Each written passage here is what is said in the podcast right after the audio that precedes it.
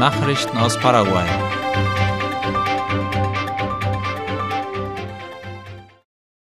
Ande startet drei neue Sonderaktionen für Kunden zur Begleichung ihrer Schulden. Eine glänzende Gelegenheit heißt die Kombination von drei Aktionen, die von der nationalen Stromverwaltung Ande ins Leben gerufen worden ist, damit Kunden, die im Zahlungsrückstand sind, ihre Schulden aufholen können. Darüber berichtet die staatliche Agentur IP Paraguay. Der Geschäftsführer der Ande, Rodi Rolon, teilte gestern auf einer Pressekonferenz mit, dass die Aktionen bis zum 30. Juni laufen werden. Die drei Aktionen lauten wie folgt. Erstens die Finanzierung der gesamten Schulden für Niederspannungskunden. Zweitens die Befreiung vom Säumniszuschlag bei Barzahlung des Gesamtbetrags der überfälligen Rechnungen. Und drittens kostenlose Namensaktualisierung für Niederspannungskunden. Die Voraussetzungen und Bedingungen können auf der Internetseite der Agentur ip.gov.py eingesehen werden. Der ANDE-Vorsitzende Felix Sosa sagte bei der Vorstellung der Sonderaktion, dass die Institution derzeit einen Zahlungsrückstand von 31 Prozent hat, was etwa 200 Millionen US-Dollar an Schulden von Privatkunden entspricht. Paraguay will ein modernes agrometeorologisches Informationssystem einführen mit der Absicht, Kleinproduzenten der Familienlandwirtschaft und indigene Siedlungen zu unterstützen, soll die Vorsorge gegen extreme Wetterereignisse verbessert werden. Zu diesem Zweck wird ein modernes sogenanntes agrarmeteorologisches Informationssystem angeschafft, das dazu dienen soll, größere Verluste in der Landwirtschaft zu verhindern, wie La Nation schreibt. Es handelt sich um das Projekt zur Verbesserung der familiären und indigenen Landwirtschaft, kurz PROMAFI, in den Departementen der Ostregion. Dieses wird vom Ministerium für Landwirtschaft und Viehzucht MAG mit Unterstützung des Internationalen Fonds für landwirtschaftliche Entwicklung IFAD durchgeführt. Paraguayische Jugendliche werden aufgerufen, dem Personal der Vereinten Nationen beizutreten. Das Programm für junge Fachkräfte YPP lädt junge paraguayische Fachleute ein, sich für die Aufnahmeprüfung zu bewerben, die es ihnen ermöglicht, eine Karriere als Beamte im Sekretariat der Vereinten Nationen zu beginnen. Darüber informiert IP Paraguay. Die IPP-Prüfung findet einmal im Jahr statt und steht Staatsbürgern aller Mitgliedsländer der Vereinten Nationen offen. In diesem Jahr können sich junge Paraguayer für zwei Bereiche bewerben. Wirtschaft und Informationssysteme und Technologie. Die Voraussetzungen für die Bewerbung sind paraguayische Staatsangehörigkeit, mindestens ein erster Hochschulabschluss in einem Bereich, der mit dem Thema der Prüfung in Zusammenhang steht, ein Alter von höchstens 32 Jahren und fließende Englisch- oder Französischkenntnisse. Bewerbungen sind vom 1. Mai bis zum 29. Juni möglich und können über die Internetseiten www.inspira.un.org oder www.careers.un.org eingereicht werden. Künstler können ihr Talent bei einem Wettbewerb für Wandmalerei unter Beweis stellen. Wie IP Paraguay informiert, ist die Anmeldung für den vom Wasserkraftwerk Itaipu organisierten Wettbewerb Explayarte noch offen. Es handelt sich um einen Wettbewerb für freie Wandmalerei für den Strand Tacurupucu in Hernandarias, einem Erholungsgebiet, das zum Tourismuskomplex von Itaipu gehört. Die Teilnehmer müssen mindestens 18 Jahre alt sein und eine eigene Kreation einreichen. Die Maisernte ist im Vergleich zum Vorjahr um über 70 Prozent gestiegen. Das geht aus dem Bericht über die geschätzte Maisfläche für die Ernte 2022 bis 2023 vom Institut für landwirtschaftliche Biotechnologie INBio und dem Produktionsverband UGP hervor. Demnach ist die Maisfläche gegenüber dem Vorjahr um 73 Prozent gestiegen. In diesem Jahr wurden etwa 78.000 Hektar Mais gepflanzt, wie La Nation berichtet. Die Maiserzeugung hat laut dem Bericht in folgenden Departementen zugenommen: Itapua, Amambay und Casapa.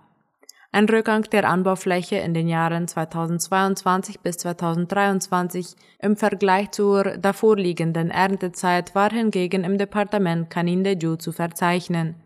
Gründe für die Zu- oder Abnahme der Anbaufläche sind laut der Geschäftsführerin von Inbio, Estela Ojeda, die Preise und das Klima.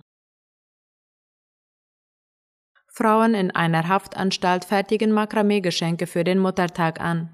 Die Inhaftierten der Haftanstalt für Frauen Serafina Davalos in Coronel Oviedo weben Makramee-Handtaschen und Geldbörsen als Muttertagsgeschenke, berichtet die staatliche Nachrichtenagentur IP Paraguay. Unter dem Motto Wenn das Lehren eine Kunst ist, ist das Lernen ein Vergnügen, bemüht sich eine Gruppe von 45 Frauen um eine Chance im Wiedereingliederungsprozess, indem sie Handtaschen und Geldbörsen herstellen und verkaufen. Die Taschen werden in vielen verschiedenen Farben gewoben, geknotet und oft innerhalb eines Tages schon fertiggestellt, je nach Größe, Design und Komplexität der Technik.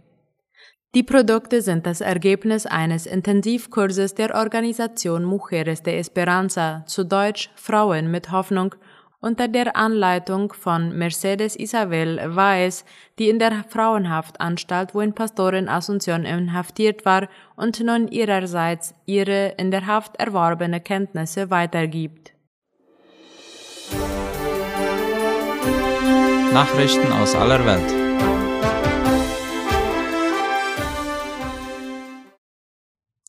Nicaragua löst das nationale Rote Kreuz auf. Wie die Deutsche Welle schreibt, hat das Parlament im autoritär regierten Nicaragua die Nationale Rotkreuzgesellschaft aufgelöst. Als Rechtsnachfolgerin wurde eine gleichnamige Organisation gegründet, die dem Gesundheitsministerium unterstellt sein wird, wie die Nationalversammlung in der Hauptstadt Managua mitteilte. Zur Begründung hieß es, das Rote Kreuz habe sich bei den regierungskritischen Protesten im Jahr 2018 nicht neutral verhalten. Das Vermögen der Organisation werde beschlagnahmt und der Regierung übergeben. Das bisher bestehende regierungsunabhängige Rote Kreuz des mittelamerikanischen Landes hatte dagegen erklärt, nur dabei geholfen zu haben, verletzte Demonstranten zu behandeln. Ukrainische Armee rückt in Bachmut vor. Die ukrainische Armee hat die russischen Truppen bei Bachmut nach eigenen Angaben stellenweise weit zurückgedrängt. Laut der Tagesschau seien an einigen Frontabschnitten der seit Monaten schwer umkämpften Stadt im Osten der Ukraine die russischen Truppen um bis zu zwei Kilometer zurückgewichen. Laut dem ukrainischen Heereskommandeur Alexander Sirski sind die bei Bachmut eingesetzten Wagner-Kampfverbände an einigen Abschnitten durch reguläre russische Armeeeinheiten ersetzt worden. Diese weniger gut ausgebildeten Einheiten seien nun geschlagen worden, sagte Sirski. Allerdings geht die Schlacht um Bachmut weiter. Die Angaben des ukrainischen Militärs zu ihren Erfolgen konnten zunächst nicht unabhängig geprüft werden. Google präsentiert Suchmaschine mit künstlicher Intelligenz. Im Wettlauf mit dem Rivalen Microsoft hat Google eine neue Version seiner Internetsuchmaschine vorgestellt. Sie soll auf Fragen mit längeren Texten antworten. Auch in weitere Produkte baut der US-Konzern die Technologie ein, heißt es laut der Tagesschau. Wir denken alle unsere Kernprodukte neu, einschließlich die Suche, sagte der Chef des Google-Mutterkonzerns Alphabet, Sundar Pichai, auf der jährlichen Entwicklerkonferenz im kalifornischen Mountain View. Die künstliche Intelligenz werde nicht nur in die neue Suchmaschine eingebaut, sondern auch in das E-Mail-Programm Gmail und könne dort Textentwürfe liefern. Gleichzeitig verspricht Google-Chef Pichai ein umsichtiges Vorgehen, um keinen Schaden anzurichten. US-Abschieberegelung läuft aus. Die Behörden befürchten, dass das Auslaufen der Regelung einen Ansturm von Menschen auslösen wird, die in den USA Fuß fassen wollen. Das könnte die ohnehin schon schwierige humanitäre Lage in der südlichen Grenze verschärfen, wie der ORF schreibt. Auf die Frage, ob die USA vorbereitet seien, sagte Biden am Dienstag, dass es abzuwarten bleibe. Es werde wohl eine Weile chaotisch sein, meinte er. Derzeit sammeln sich an den Grenzübergängen Zehntausende Menschen. Die Behörden in den USA rechnen mit einem starken Anstieg der Asylanträge. Im Bundesstaat Texas haben die Städte El Paso, Brownsville und Laredo den Ausnahmezustand erklärt. Dort halten sich bereits hunderte Menschen auf, die aus Lateinamerika und auch aus China, Russland und der Türkei gekommen sind. Kreml erklärt Kriegsziele für teilweise erreicht. Mehr als 14 Monate nach dem Einmarsch in die Ukraine hat Russland diese Behauptung aufgestellt, wie der ORF meldet. Wichtigste Aufgabe sei es gewesen, die Menschen im Donbass zu schützen, sagte Kreml-Sprecher Dmitri Peskov. Russland hat seit Kriegsbeginn den angeblichen Schutz der Bevölkerung im Donbass als Vorwand für seine Angriffe genutzt, infolge derer auch über die Ostukraine hinaus Gebiete besetzt und völkerrechtswidrig annektiert wurden. Das Ausbleiben sichtlicher Erfolge in den vergangenen Monaten erklärte Peskow damit, dass die russische Armee angeblich gar keinen Krieg führe. Krieg führen sei etwas ganz anderes. Das bedeutet die totale Zerstörung der Infrastruktur, die totale Zerstörung von Städten, so Peskov. Das tue Russland aber nicht, sagte der Kreml-Sprecher. Tatsächlich aber attackiert das russische Militär seit Herbst regelmäßig ukrainische Städte und Objekte der Infrastruktur, speziell das Energieversorgungsnetz, mit Raketen und Drohnen. Städte wie Mariupol, Siewierodonetsk und Bachmut haben sich infolge des russischen Eroberungskrieges in Ruinenfelder verwandelt. Tausende ukrainische Zivilisten sind bereits gestorben. Soweit die Mittagsnachrichten heute am Donnerstag. Auf Wiederhören.